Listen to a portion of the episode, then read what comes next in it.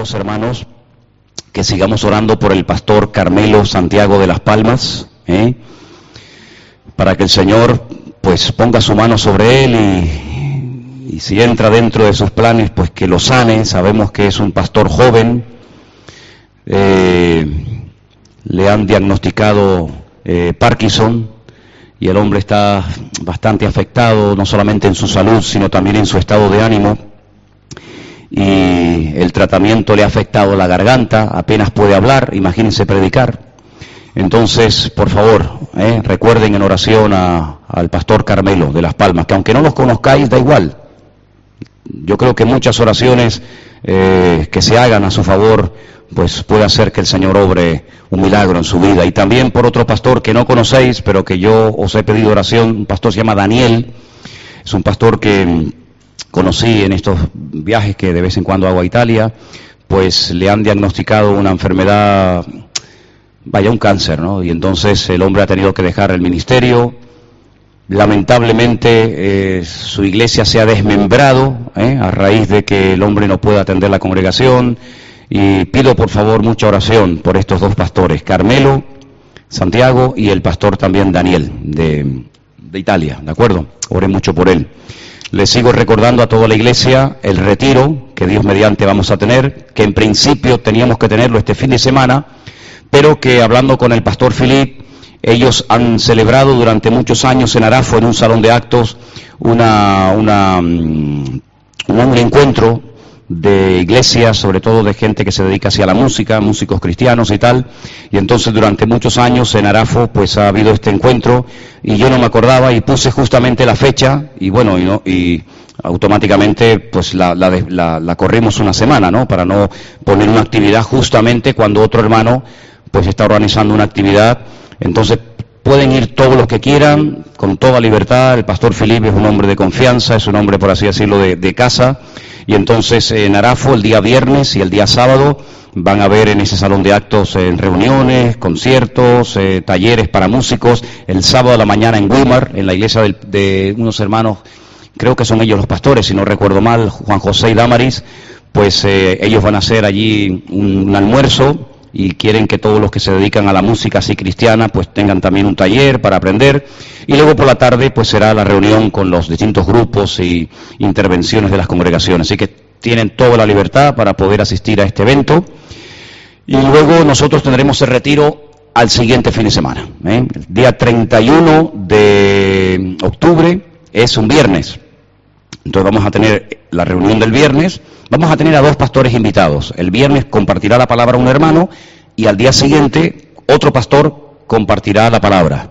Entonces yo pediría a todos los hermanos de la iglesia que, asistan, que apoyen esta, esta, estas reuniones, este retiro, este mini retiro. La idea es quedarnos a dormir allí, todos los que podamos el viernes, y luego ya nos levantamos todos, desayunamos juntos, tenemos una reunión, nos comparte la palabra un, un, una visita, un pastor invitado, almorzamos y luego vemos si nos quedamos toda la tarde o nos vamos después de comer, en fin, ya sobre la marcha lo veremos. Pero en principio queremos estar juntos, fomentar un poco la comunión, eh, la comunión entre los hermanos, y será el día 31 de octubre y 1 de noviembre, ¿eh? el viernes y el sábado. Eh, el, el de la cena, la cena la tenéis que llevar vosotros el viernes. Lleva siempre un poquito más para compartir con, los, que no tengan o con los que hayan llevado poco. Y el sábado vamos a desayunar allí y vamos a almorzar. Entonces vamos a pedirle a los que vayan a asistir que den 5 euros y con esos 5 euros pues desayunan, almuerzan esto y así no nos tenemos que preocupar de estar preparando la comida, de llevar comida, sino que ya va a haber gente que lo va a preparar para nosotros y la idea es pues estar allí juntos y, disfrutar. Necesitaríamos saber, aunque hoy faltan muchísimos hermanos que ya nos dijeron que no podían venir, pero necesitaríamos saber, hoy ya lo hicimos en el puerto por la mañana, cuántos hermanos tienen pensado ir eh, por el tema de la comida. Necesitamos eh, pues saber cuánta, cuánta leche, cuánto pan, cuánta carne o lo que sea se tiene que comprar. Entonces eh, yo le pedí a Carmen, Carmen Cruz, que organizara el tema este junto con hermanos ahí del Puerto de la Cruz. Entonces necesitaríamos saber cuánta gente va a desayunar y cuánta gente va a almorzar para más o menos tener una, una, idea de cuánta gente se va a quedar. Así que hoy, hoy por favor, nada más terminar el culto, necesitamos saber eh, cuántos se van a quedar allí para comenzar a, comprar la comida o lo, o lo, que haga o lo que haga falta. ¿De acuerdo? Así que por favor ténganlo, ténganlo presente. No sé si hay algún anuncio más que haya que, anunciar. Yo creo que no, ¿no? Sí. Sí, es verdad, es verdad. Las mujeres tenéis una reunión el día 29, que es un miércoles aquí, con una hermana invitada a las 5 de la tarde. ¿La hermana cómo se llama? Esther Rodríguez. Vale. Entonces, eso va a ser el, día 29. Aquí todas las hermanas, por favor, apoyen esta actividad. La anterior se hizo en el puerto, la siguiente se va a celebrar aquí en Santa Cruz, el día 29, creo que es miércoles, ¿no? A las 5 de la tarde y luego esa misma semana, el viernes, el retiro de la iglesia. ¿De acuerdo? Muy bien, hermanos, quiero llevarles a la palabra del Señor en esta tarde, ya sin más demora. Vamos al Evangelio según San Lucas. Cuando alguien, cuando, cuando descubro, cuando disfruto de un texto, de un pasaje de la Escritura, mi anhelo, mi deseo es compartirlo lo antes posible con los hermanos para que también sean bendecidos y edificados. Y llevo días meditando sobre Lucas capítulo 5, un pasaje que se conoce como la pesca milagrosa. Hay dos pescas milagrosas relatadas en los evangelios, una al principio y una al final del ministerio de Jesús. La pesca milagrosa al principio del ministerio de Jesús se llevó a cabo en el mismo mar o en el mismo lago que la pesca milagrosa de Juan capítulo 21, después de la resurrección. ¿sí? Decían esta mañana los hermanos en el puerto de la Cruz, y bueno, ya sé que ustedes lo saben, pero solamente se lo recuerdo, que Israel es un país que hasta el Señor, a través de su geografía, a través de la orografía y a través de todo cuanto uno ve, observa y, puede incluso hasta palpar, hay lecciones constantemente. Israel es el único país del mundo que tiene cuatro mares, el único. Hay países como por ejemplo Costa Rica, cuando estuve hace muchos años en Costa Rica, pues conocí la parte del Caribe y la parte del Pacífico, pero tiene dos mares. Israel tiene cuatro, dos internos y dos externos, por así decirlo. Tiene, digamos, al oeste el famoso Mare Nostrum, el mar Mediterráneo, ¿sí? Con una costa maravillosa, costa que en los tiempos bíblicos dominaban los filisteos, tenían cinco ciudades en la costa mediterránea y ellos controlaban la salida y la entrada de mercancías. Tenían lo que hoy en día se sigue llamando igual, Gaza, Ecrón o Ascalón, Asdod, eh, Ecrón y Gat, esas cinco ciudades costeras allí en la franja mediterránea. Pero no nos olvidemos que Israel al final, al sur, donde hoy en día hay una ciudad que se llama Eilat, una ciudad 100% turística, pues las aguas que la gente puede allí disfrutar y bañarse en ellas son las aguas del mar rojo, efectivamente, el mar rojo, ¿vale? Así que esas son las dos aguas, digamos, saladas o mares externos que tiene Israel en su costa. Pero luego dentro del país tiene dos lagos enormes, que se llama uno el mar de Galilea, el mar de Genezaret, arriba, al norte, que tiene forma de arpa, el arpa de David. Hay un instrumento que se llama el arpa de David. Hay muchos tipos de arpa. Hay algunos países latinoamericanos que usan el arpa como un instrumento en su folclore. Bueno, en Israel hay una arpa típica de Israel, que es la famosa arpa de David. Y el lago de Genezaret tiene la forma del arpa del rey David. Y es un, es un mar interno, un poquito salado, pero digamos que es eh, el agua que tratada toma todo el país, que se alimenta del Monte Hermón, de los altos del Golán. Pero más al sur, más al sur, hay un mar que se llama en hebreo el, el Yam Hamelach. Yam significa mar, Hamelach es sal, y es el mar de la sal. Lo conocemos nosotros con el nombre del mar muerto. Esto, y bueno, alrededor del Mar Muerto hay un montón de hoteles y de spas donde la gente va a ponerse barro. De hecho, todavía nosotros tenemos en casa una botellita de barro que hemos traído en, en algunos de los viajes que hemos hecho. Así que esta particularidad es típica de Israel. ¿eh? Cuatro mares, dos externos y dos internos. El capítulo 5 de Lucas nos habla acerca de uno de estos cuatro mares, el mar o el lago de Genezaret, lugar donde el Señor decidió establecer su cuartel general en cuanto a su ministerio. Israel es un país muy cortito, relativamente muy corto, no tiene más de 300 y pico kilómetros de largo. El Señor decidió irse al norte, había unas ciudades, bueno, ciudades, pueblecitos, tales como Tiberias, Capernaum, Capernaum significa Cafernaum, el pueblo del, del profeta Naum, y en ese lugar tranquilo, hermoso, lejos de los religiosos de Jerusalén, fue donde el Señor arrancó su ministerio. Y fue un lugar que lo utilizó como centro de entrenamiento de una serie de personas que tiempo más tarde, con el respaldo del Señor, transformarían la historia de la humanidad, los famosos doce discípulos. En el capítulo 5 dice que Jesús estaba junto al lago de Genezaret y dice que el gentío, la gente se agolpaba sobre él para oír la palabra del Señor.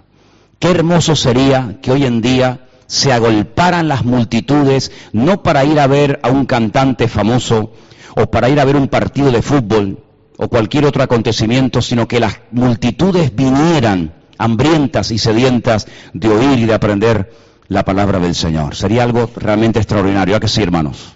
Pues eso le pasaba al Señor Jesucristo. Las multitudes lo acosaban, lo perseguían por todas partes del país porque tenían ganas de oír la palabra del Señor. ¿eh? No cuentos, ni mitos, ni leyendas, sino la palabra de Dios, la que transforma al hombre.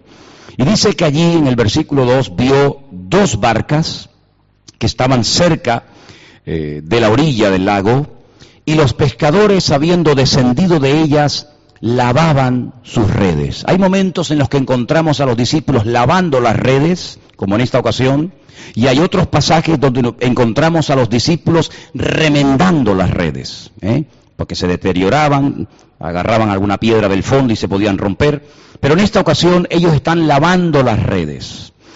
Y la sensación que seguramente desprendían sin palabras era una sensación de derrota, de tristeza, de pesimismo, porque dice la escritura en el versículo 3 que Jesús entró en una de aquellas barcas, la cual era de Simón, y le rogó que lo apartase de tierra un poco. Es un sistema de, de extender el mensaje muy interesante, ¿no? Si lo hiciéramos a la inversa, el sonido no, no, no se proyectaría con la fuerza con la que se proyecta si lo hacemos a la inversa. Si tú estás en el agua y hablas fuerte, el mismo, el mismo impulso de las olas hace que el sonido llegue mucho más lejos que si lo hicieras al revés. Y el Señor utilizó, digamos, la tecnología natural de la época. Dice que le pidió que la apartase un poco de la orilla y sentándose enseñaba desde la barca a la multitud. ¿Eh? Ahí sentado, cuántas maravillas habrá compartido el Señor con sus discípulos. ¿A cuántos le hubiera gustado estar allí en la orilla escuchando las enseñanzas del Maestro? ¿Hay alguno? Tenía que ser una maravilla, ¿verdad? Estar ahí tranquilos, escuchando al mejor predicador, al mejor pastor, al mejor maestro de todos los tiempos. No se le podía cuestionar absolutamente nada, porque todo cuanto decía era así, perfecto. No había nada que sobrara, nada que faltara. Era una enseñanza extraordinaria del mismo Señor Jesucristo a la multitud. Cuando terminó la enseñanza, cuando terminó la exposición del mensaje, le dijo a Simón, al dueño de la barca, boga mar adentro y echad vuestras redes para pescar. Fíjate la respuesta de Pedro. Respondiendo Simón le dijo, maestro, toda la noche hemos estado trabajando y nada hemos pescado. Mas en tu palabra echaré la red. Primero te cuento la realidad. Lo he intentado y he fracasado. Hemos estado toda la noche trabajando, no hemos estado de brazos cruzados perdiendo el tiempo, lo hemos intentado, pero la cruda realidad es que llegamos a tierra con las barcas y con nuestras manos vacías. No tenemos nada que llevar a casa, no tenemos nada que ofrecer a los demás ni poder vender para obtener algo de sustento. No tenemos nada. Pero si tú me pides que lo vuelva a intentar, lo volveré a intentar, pero en esta ocasión, dice, en tu palabra echaré la red. Después hablaremos un poco de eso. Versículo 6. Y habiéndolo hecho, encerraron gran cantidad de peces y su red se rompía. Entonces hicieron señas a los compañeros que estaban en la otra barca para que viniesen a ayudarles. Y vinieron y llenaron ambas barcas de tal manera que se hundían. Increíble, ¿eh? Tremendo. Ahora, esto hizo que algo en Pedro brotara de tal manera que dice la escritura que viendo Simón Pedro este milagro, este, este, esta transformación, dice, cayó de rodillas ante Jesús diciendo, apártate de mí, Señor, porque soy hombre pecador. Lo había escuchado, no sé, 10 minutos, 15, 20, una hora, tres cuartos de hora. No, no sabemos exactamente cuánto duró eh, el mensaje que el Señor transmitía a la multitud. Y ahí estaba, lo veía, lo podía tocar, podía observarlo de diferentes ángulos, pero no se inmutaba. Pero hay algo, ocurre algo, que cuando Pedro ve ese milagro, le entra una convicción de pecado tan tremenda que dice que se postra ante el Señor, cae de rodillas y le pide que se aparte de él porque reconoce que es un hombre pecador. Porque la barca, dice, porque por la pesca que habían hecho, el temor se había apoderado de, de, de él y de todos los que estaban con él. Sigo leyendo en el versículo 10. Asimismo, de Jacobo y de Juan, hijos de Zebedeo, que eran sus compañeros, eran compañeros de Simón, pero Jesús le dijo a Simón, no temas, tranquilo. Ahora, desde ahora, serás, ¿qué? Pescador de hombres. Y cuando trajeron a tierra las barcas, dejándolo todo, dejándolo todo, Dice aquí, le siguieron. ¿Cuánto dicen amén a su palabra? Todavía dos mil años después, cuando uno lee estos milagros, cuando uno lee los evangelios, todavía uno nota, uno nota la presencia del Señor en estas letras, ¿sí o no?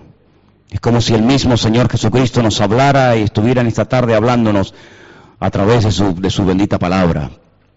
Ahora, lo que me llama mucho la atención de este, de este pasaje es no solamente de este, sino de otros, es que los discípulos eran personas que, a pesar de su torpeza, a pesar de su ignorancia, a pesar de sus limitaciones como seres humanos, eran personas trabajadoras. No eran personas vagas, no eran personas comodonas, apoltronadas, sino eran personas que se esforzaban por llevar el sustento a su, a su hogar.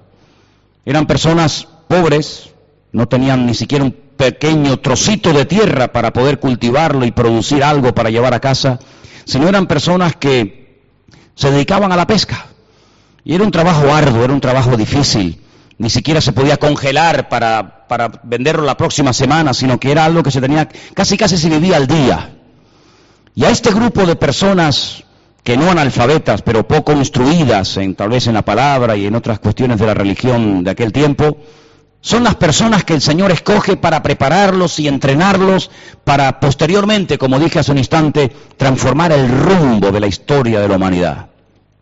Allí está el Señor con esta gente durante tres años, tratando de, corregir sus fallos, sus errores, tratando de, que se amolden, de que aprendan a trabajar, de que aprendan el concepto de la unidad y otros muchos, ¿verdad?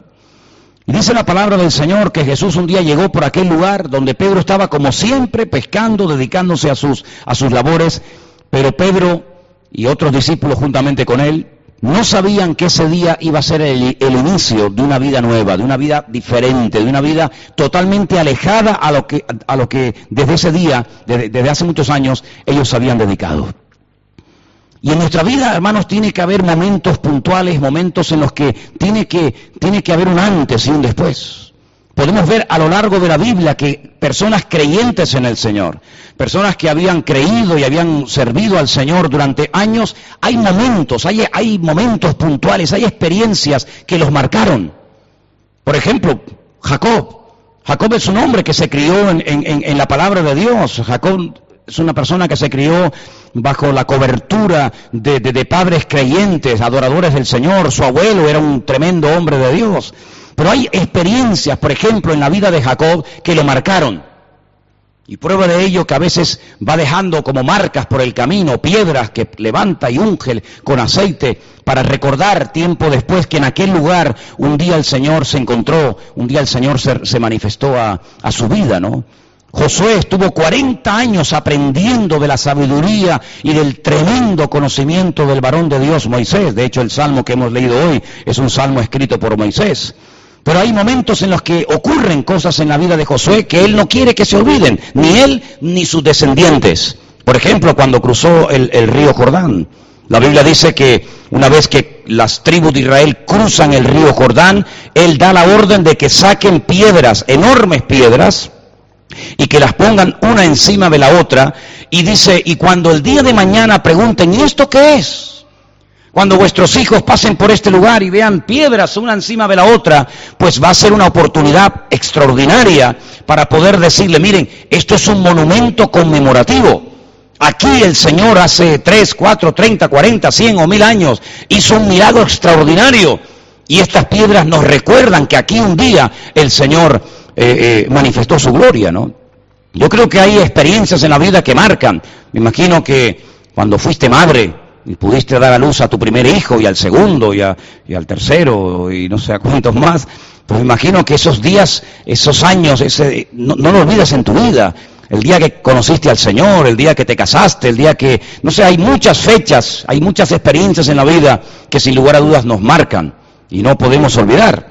Bueno, pues esta fue una de ellas. El Señor aparece, se sienta en la barca de Pedro, desde allí da un mensaje seguramente extraordinario pero cuando termina la exposición de la palabra, le pide a uno de los que habían oído el mensaje, que era el dueño de la barca, que bogue mar adentro y que vuelva a echar la red.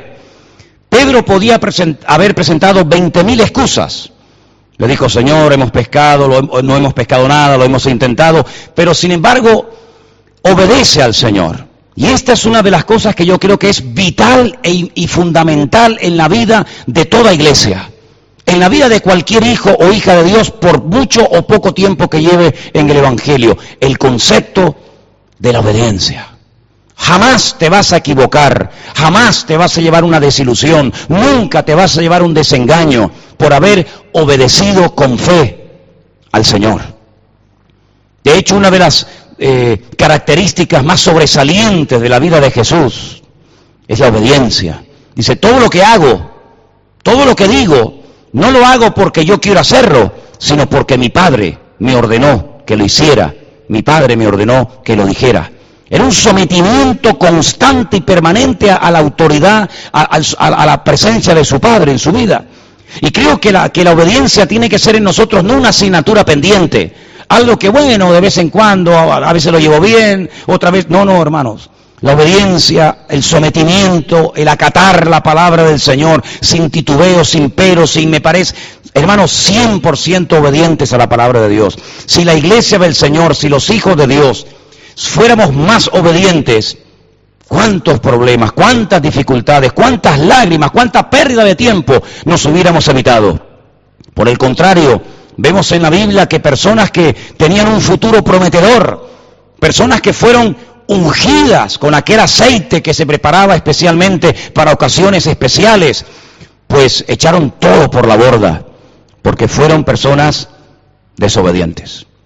Y seguramente más de uno, creo, que estará pensando en el rey Saúl, un hombre que lo tenía todo el apoyo de un tremendo hombre de Dios que estaba 24 horas al día casi casi al lado de él, aconsejándolo, pastoreándolo, orientándolo, diciéndole tienes que hacer esto, no vayas por aquí, tienes que ir por allá.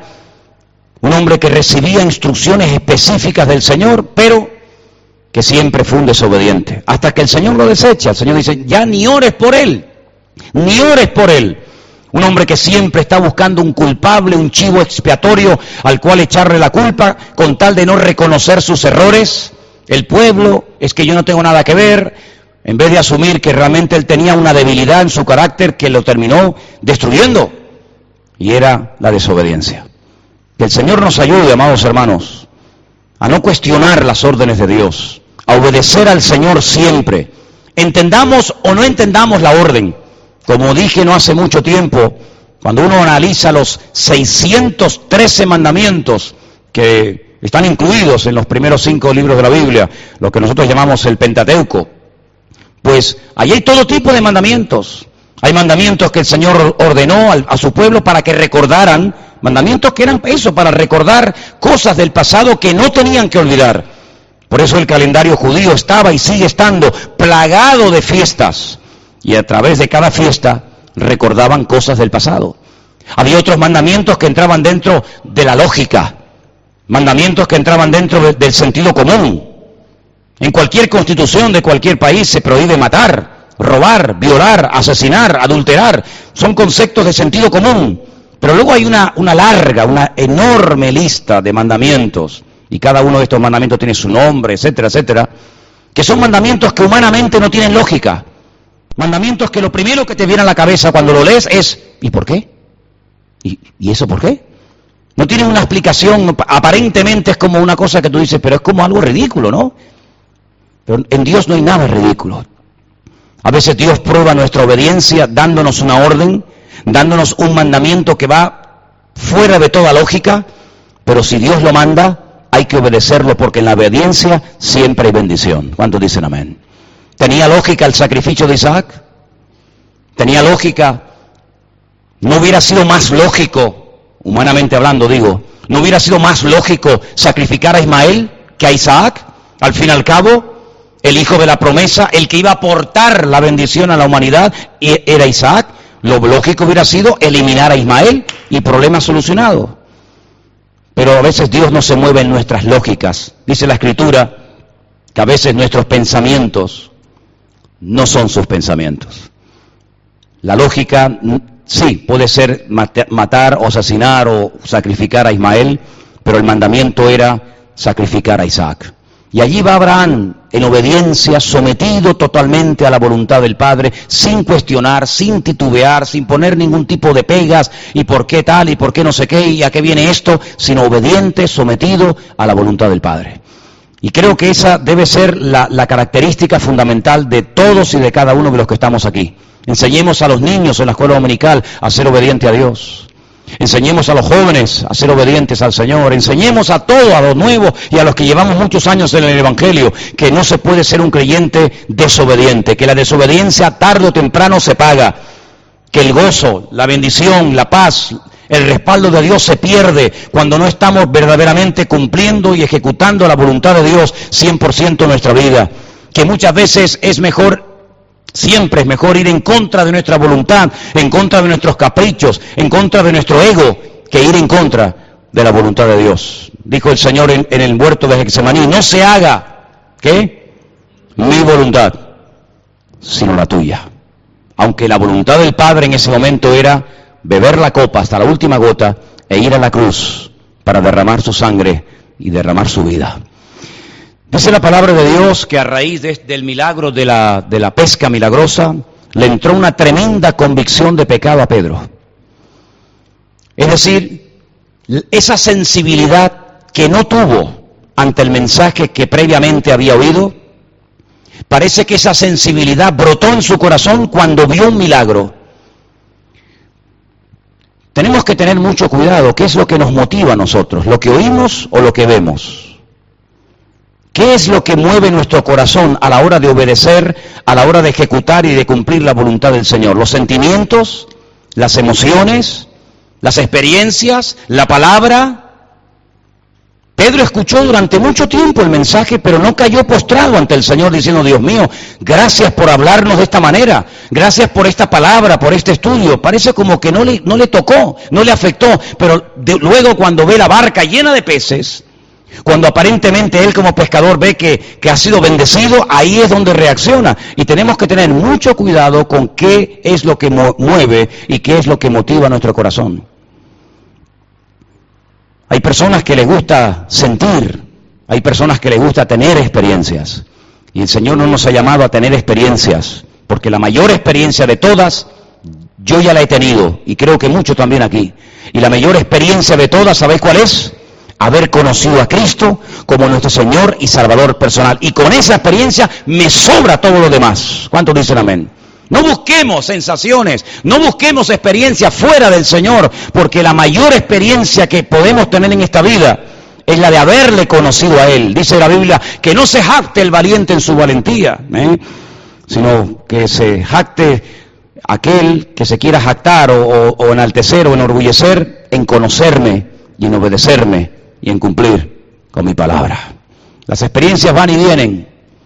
Sin embargo, la mayor experiencia que es la de conocer al Señor es la, verdaderamente importante. Esa es la experiencia que tú tienes que tener y que tiene que marcar un antes y un después en tu vida. Dice que cuando llegan a la orilla, Pedro lo dejó todo y comenzó a seguir al Señor. Hermanos, cuando el Señor le permitió a alguien ser sanado o ser liberado de ataduras espirituales o de espíritus malignos, no era simplemente para solucionar un problema pasajero. Siempre hay que ver más allá, siempre hay que levantar la vista. Cuando el Señor le dijo a aquella mujer, yo no te condeno, el objetivo no era solamente que no la mataran, que no la asesinaran a pedradas, sino yo te perdono, pero vete y no peques más. No es simplemente salir del paso, uf, nadie me ha matado, vuelvo otra vez a las andadas. No, no, no, no. Yo te perdono, porque tengo un propósito para tu vida. Y es que vivas una vida diferente, que no vuelvas otra vez a pecar. Cuando se encuentra con aquel hombre que sanó en el estanque de Bethesda después de 38 años de estar esperando algo que nunca ocurría, el movimiento del agua por parte de un ángel, cuando se lo encuentra le dice, no peques más, para que no te venga una cosa peor encima. En otras palabras, el Señor siempre va mucho más allá de cualquier experiencia de sanidad, de liberación o de lo que sea. ¿No te has preguntado por qué el Señor permitió que le conocieras? ¿No te, ¿No te, has preguntado nunca por qué el Señor a ti y a cada uno de nosotros nos dio el privilegio de haberle conocido, de haber entendido el Evangelio? ¿Para qué? ¿Para que ahora las cosas me vayan mejor? ¿Para que ahora mi marido ya me deje de, de pegar o de insultarme y venga a la iglesia conmigo y se porte bien? ¿Para que ahora mi niño deje de drogarse y venga a la iglesia? ¿Solamente para eso? En el fondo, en el fondo eso sería puramente egoísmo. El Señor se ha revelado a nuestra vida para que nuestra vida sea completamente diferente antes y después de haberle conocido. Algo que a veces me cuesta entender es cómo es posible que una persona con un testimonio tan tremendo, con un cambio tan radical que ha experimentado su vida, que no tiene nada que ver esta persona con, con la persona que en la actualidad es, ¿Por qué sigue viviendo igual, comportándose igual, actuando igual? Es que no somos conscientes muchas veces de que el Evangelio nos tiene que transformar por dentro, pero hermanos, también por fuera. Hay muchos que solamente se quedan con ese cambio interior, pero por fuera como que no se nota mucho. Hay otras personas que le dan mucho énfasis al cambio exterior, como viste, como si lleva corbata, si no lleva corbata, si, si está bien vestido, si está mal vestido, pero no le dan importancia al interior, como decía el Señor, estáis todo el día pendiente de limpiar el vaso por fuera, y sin embargo por dentro estáis llenos de muerte y de huesos secos. Hermano, el equilibrio, eh, la justa medida, ¿cuál es? Un cambio interno y un cambio externo, sin lugar a dudas. Jesús dijo, por sus frutos serán conocidos mis hijos, ¿sí o no? No solamente porque por dentro dice, no, el Señor me ha cambiado, me ha transformado, pero ¿cómo hablas ahora? ¿Cómo te comportas ahora? ¿Cuáles son tus sueños, tus metas, tus objetivos? ¿Sueñas para Dios? ¿Cuál es el objetivo de tu vida? Dice que cuando llegaron a la orilla, dijeron, dejándolo todo, le siguieron. En otras palabras, aquel milagro no solamente fue para que te lleves un montón de peces a tu casa y hoy te ganes un montón de dinero y estés contento cuatro o cinco días, una semana, un mes, sino que detrás de eso hay el objetivo y el deseo de querer convertir tu vida en una persona completamente diferente, en un pescador, pero no de, peces, sino en un pescador de almas. Una persona que sepa las estrategias y que sepa los principios espirituales para poder llevar el Evangelio a otras personas y poder llevarlos rendidos a los pies de Cristo. Y eso no se aprende en dos días. La pesca fue así, así, en segundos. La transformación, el cambio, la preparación, la escuela duró tres años. Y es siempre así, amados. La salvación es instantánea. Hoy estarás conmigo en el paraíso. Bueno, vamos a ver, vamos a negociar, vente mañana, no sé si vas en serio. Hoy estarás conmigo en el paraíso. Una persona acepta al Señor en un genuino arrepentimiento, confiesa a Cristo, abre su corazón y es salvo instantáneamente. Pero luego viene un proceso, un largo y arduo proceso que dura cuánto? Toda la vida. Toda la vida. ¿verdad? Me llama tremendamente la atención el, el apóstol Pablo, fundador de iglesias, un hombre tremendamente usado por el Señor y abre su corazón cuando le escribe la carta a los hermanos en la iglesia de Roma y le dice, hermanos, ¿sabéis una cosa? Me siento como un miserable muchas veces, porque las cosas que quiero hacer no las estoy haciendo. Incluso les digo que a veces hago lo que no quiero. Y si eso es lo que me está ocurriendo, miserable de mí, ¿quién me librará de este cuerpo de muerte?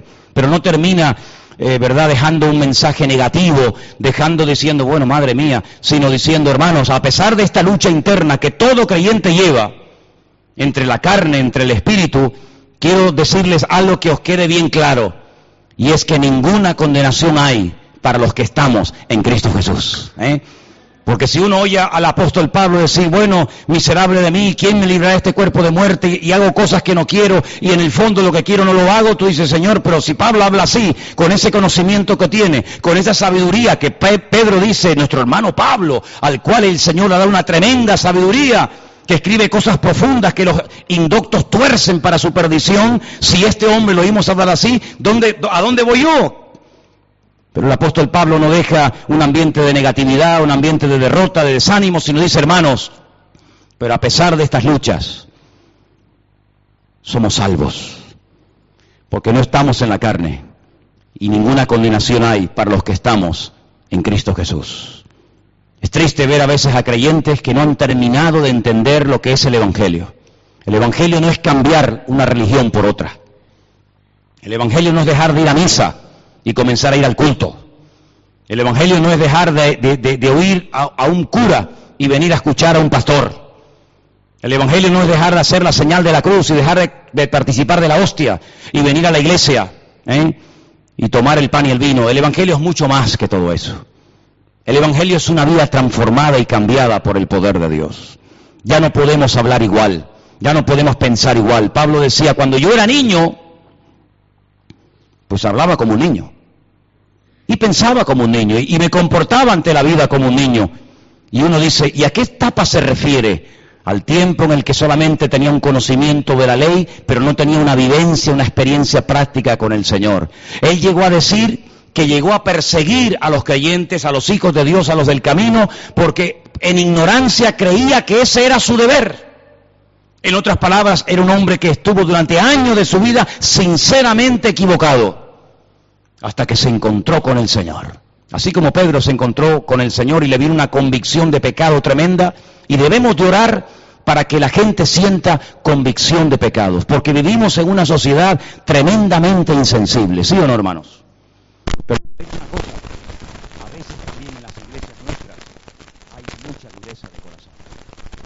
A veces somos muy, muy duros de corazón, a veces hasta muy incrédulos. Oímos el testimonio de una persona Señor lo ha cambiado, lo ha sanado, lo que sea, y, decimos, bueno, no, no, será tanto, a lo mejor no era realmente así, está un poco exagerando. Y dice la Biblia que hasta después de la resurrección, esto es increíble, hermano, después de la resurrección Jesús le reprochó su dureza de corazón y lo incrédulo que seguían siendo. Pero queda algo más por hacer si estoy vivo, he resucitado, la muerte no ha podido conmigo, la, tumba está vacía y aún algunos seguían dudando. Acabo de terminar de leer un libro, ya lo había leído en otra ocasión, pero lo volví a leer porque es un libro que para mí, oye, tiene cosas muy interesantes. Un libro escrito por un rabino judío, se llama Vivir Inspirado. Me río porque una vez le recomendé ese libro a un hermano y me decía, Manolo, yo lo he leído y yo no entiendo nada. No entiendo nada, yo sigue leyendo.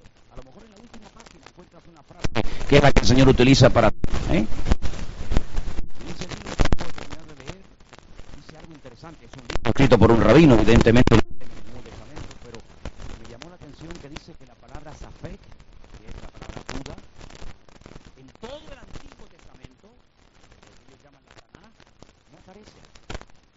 La palabra duda en todo el Antiguo Testamento, desde el Génesis hasta el libro de Malaquías, no aparece. Impactó y me fui a una concordancia de estas grandes que hay que eh, teóricamente tienen todos los versículos que uno quiere encontrar, y yo encontré muchos versículos, bueno, no muchos, algunos versículos en el Antiguo Testamento que aparece la palabra duda. Por ejemplo, dice que Daniel tenía el don o la capacidad de interpretar sueños, de resolver enigmas y de aclarar dudas, dice una de las versiones. No sé qué dirán la pechita, creo que es Daniel 5.12. ¿No puedes un momentito ver? Pero saben, hermanos, es por una mala traducción. Dice, no, no dice dudas, dice que tenía la capacidad de resolver problemas difíciles. Y otra versión más antigua dice de desatar nudos, cosas complicadas, el Señor le daba sabiduría para saber solucionarlas. Y es que en nuestra vida a estas alturas no pueden haber dudas. ¿Sabéis? Hace muchos años una persona se me acercó y me hizo una pregunta y ante la respuesta que le di quedó sorprendida, como que, como que no se creía que le estaba diciendo la verdad. Y me dice, ¿tú nunca has dudado en todos estos años de la existencia de Dios? Y le dije, jamás. ¿Seguro? Digo, jamás. Nunca he dudado después de haberle conocido de su existencia. Pregúntame otra cosa, pero dudar de la existencia de mi Dios en absoluto. Jamás, jamás he cuestionado la, existencia de Dios.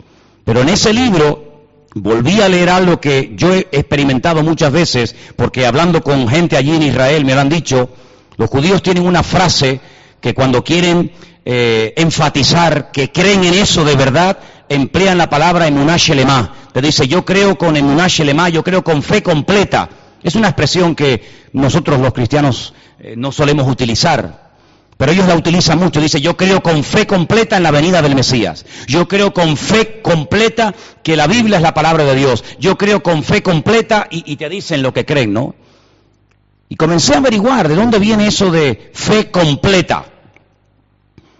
Y una de, los, de las explicaciones que encontré por ahí en uno de los tantos libros que tengo es que a veces hay gente que tiene fe en Dios, no son ateos, pero tienen una fe un tanto extraña, llena de, de incoherencias. Por ejemplo, Adán, ¿creía Adán en Dios?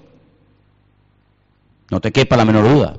Adán sabía perfectamente que Dios lo había creado, Adán no tenía padre ni madre, Adán sabía perfectamente que él había salido de las manos de Dios, él creía en Dios, era un creyente en Dios, pero también creía que se podía esconder de Dios.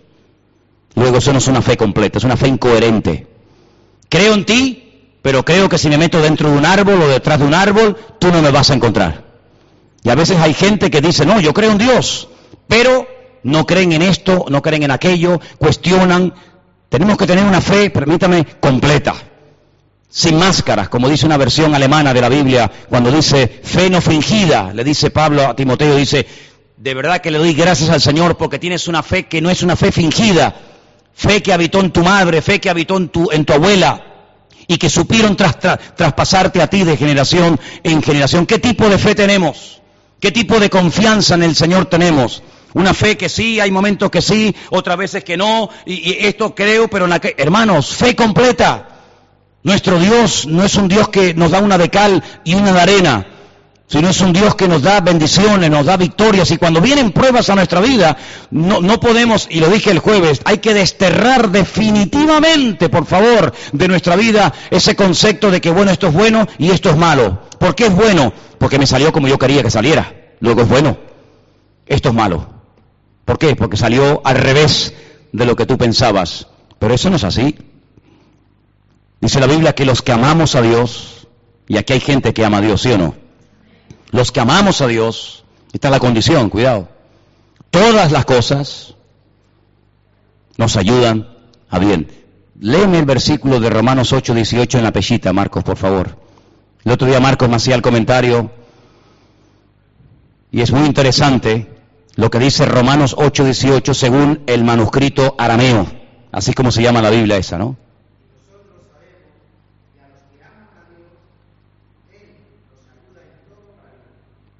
Amigo. Él, el Señor nuestro Dios, nos ayuda en todo para bien. Luego hay cosas que a priori pueden parecer una tragedia, una desgracia, un problemón, pero a la larga, a la larga, cuando nuestra ignorancia es disipada por el conocimiento de su palabra, decimos, Señor, gracias porque tú conmigo siempre has sido bueno. Dios no es injusto, sería ir en contra de su naturaleza la injusticia. Todo lo que el Señor tiene para ti, para cada uno de nosotros, es bueno, porque Dios es bueno y para siempre es su misericordia. ¿Cuántos dicen amén? Yo quiero terminar, hermanos, pidiéndole a todos en esta tarde que hagamos una reflexión acerca de la calidad de nuestra fe. ¿Sabéis que la Biblia nos habla de niveles de amor, niveles de conocimiento? Como acabo de decir hace un instante, Pedro reconoce que Pablo tenía un conocimiento y una sabiduría en las escrituras que él a lo mejor no tenía. Hay niveles de paciencia, hay niveles en todo en la vida y también de fe. No todos tienen la misma medida de la fe. Hay momentos en los que el Señor le dice, grande es tu fe. En todo Israel he encontrado a alguien que tenga tanta fe como tú. Pero ese mismo Señor hay momentos que se le queda mirando a uno de sus discípulos y dice, hombres, hombre de poca fe. A uno dice, grande es tu fe. A otro le dice, hombres de poca fe, ¿verdad? ¿Qué calidad tiene nuestra fe a estas alturas de la vida? ¿Se ha ido perfeccionando, se ha ido rebusteciendo, se ha ido afirmando en el Señor? ¿O todavía es una fe fluctuante una fe, ¿verdad?, voluble. Tenemos que echar profundas raíces en el Señor. Recuerden, boga mar adentro. Aquí en la orilla no hay peces grandes. Los peces grandes están afuera. El portero de mi edificio el otro día me enseñó una fotografía de con el barquito que él va, los peces que coge. Y el otro día me dice, mira, un atún de 38 kilos. Le digo, ¿a qué profundidad estaba? Dijo, a más de 200 metros. Jamás en la vida pescaría nadie un atún o un pescado enorme en la orilla. Prácticamente es imposible. En la orilla están los peces pequeñitos. En las profundidades, boga mar adentro, allí donde están los grandes peces. Es un esfuerzo. Eran barcas de remo, eh, de vela, no eran de motor. Pero si quieres pescas importantes, tienes que tener una vida más profunda. Y yo les digo a todos ustedes en esta tarde, amados hermanos, si queréis tener una vida victoriosa, si queréis tener una vida robusta en el Señor, tenéis que ser más profundos en el Señor. Basta ya de superficialidades, basta ya de siempre ah, en la costa, en la orilla. Vamos a profundizar en la palabra, vamos a profundizar en la oración, vamos a profundizar en el conocimiento de las escrituras, vamos a profundizar en nuestra relación con el Señor, porque es ahí donde traeremos grandes bendiciones para nuestra vida las mayores bendiciones, las, cosas que valen, diamantes, oro, eh, platino, etcétera, están en las profundidades de la tierra, no están en la orilla, en la superficie que cualquiera las puede extraer. Hay que cavar y ahondar y, ir a fondo. Y ahí donde surgen los grandes eh, regalos o sorpresas de la naturaleza, iguales en el Señor. Boga mar adentro. Yo creo que el Señor nos está animando a todos y a cada uno de nosotros a conocerle más profundamente no desde un punto de vista teórico, sí, creo en Dios, creo en su palabra, pero hermano, todo eso hay que plasmarlo en hechos concretos. El Señor quiere cumplir su propósito en nuestra vida. Vamos en esta tarde a darle gracias por lo que Él quiere hacer en nosotros, pero vamos a fiarnos de Dios, a decirle, Señor, a pesar de mis imperfecciones y de mis limitaciones, yo te pido que tú hagas tu perfecta voluntad en mi vida. Parece algo sencillo, Parece algo lógico que cualquier creyente de cualquier iglesia, de cualquier denominación, de cualquier país quiera crecer, pero lamentablemente no es así. Lamentablemente, hermanos, hay gente que no quiere crecer. Hay gente que ya está acomodada, gente que dice, no, mira, yo ya, yo ya soy muy mayor, yo ya soy así. Hermanos, aquí no hay nadie demasiado mayor. Nos queda mucho camino por recorrer. Y si el Señor nos tiene todavía aquí, es porque Él todavía tiene algo que hacer en nuestras vidas. Amén. Cierra tus ojos, hermano querido. Ahí donde estás. Sin necesidad de moverte ni distraerte por nada ni por nadie. Pidámosle al Señor con humildad. Señor, ¿qué quieres hacer con mi vida? Yo estoy plenamente convencido de que el Señor no solamente fue a predicar ese día al, mar de Genezaret, sino fue a algo mucho más. que exponer un mensaje a la multitud, fue a buscar a Pedro, a Juan, a Santiago, aquellos hombres toscos, aquellos hombres que no tenían muchas luces, pero aquellos hombres que en las manos del Señor serían una tremenda bendición a la humanidad. El Señor siempre ve más allá, mucho más allá, más profundo. Pidámosle la visión, la visión de Dios, el corazón del Señor, para que nos demos cuenta de que nuestra vida todavía si está con vida, es una vida que puede ser útil y usada por las manos de nuestro Dios. Gracias, Señor. Gracias por tu paciencia. Gracias por tu amor, por tu tiempo invertido en nuestras vidas. Señor, tú has transformado nuestras vidas y nos has revelado tu amor a través de Cristo para que nos esforcemos, para que te sirvamos, para que nuestra vida, Señor, sea diferente, marcando una diferencia en esta sociedad perdida, vacía, desorientada porque no te tienen a ti, Señor. Te pido, Dios mío, que tú sigas obrando en nuestras vidas conforme a tu plan, conforme a tu voluntad, y que no te estorbemos, Señor. Rompe, quita de nosotros todo lo cuanto no te agrade, y que tu palabra, Señor, sea una espada que corte, que limpie, y que arranque definitivamente de nuestra existencia todo cuanto no sea de ti, Señor. Bendice nuestras vidas, Padre Santo, y que durante toda esta semana meditemos que hay muchas, muchas puertas y muchas cosas todavía por descubrir en el Señor. Que en ti no existe rutina ni monotonía, sino novedad de vida. Señor, gracias porque nos has permitido estar aquí. Te pedimos que en esta semana tengamos todos una semana victoriosa, una semana bendecida, una semana en la que estemos atentos que no malgastemos palabras en conversaciones absurdas que no tienen sentido, sino que Señor seamos sabios a la hora de administrar nuestro tiempo. Bendice a los hermanos enfermos, bendice a nuestros hermanos perseguidos, bendice a todos los que no han podido venir en esta tarde y que tu bendición nos alcance, Señor, donde quiera que nos encontremos siempre. Nos encomendamos a ti, Señor, y pedimos que esta semana sea una semana para todos, una semana bendecida, Señor. Bendice a tu pueblo, aviva tu obra en medio de los tiempos y usa nuestra vida conforme a tu voluntad. Te damos gracias por todo, en el bendito y poderoso nombre de Jesús. Amén y amén.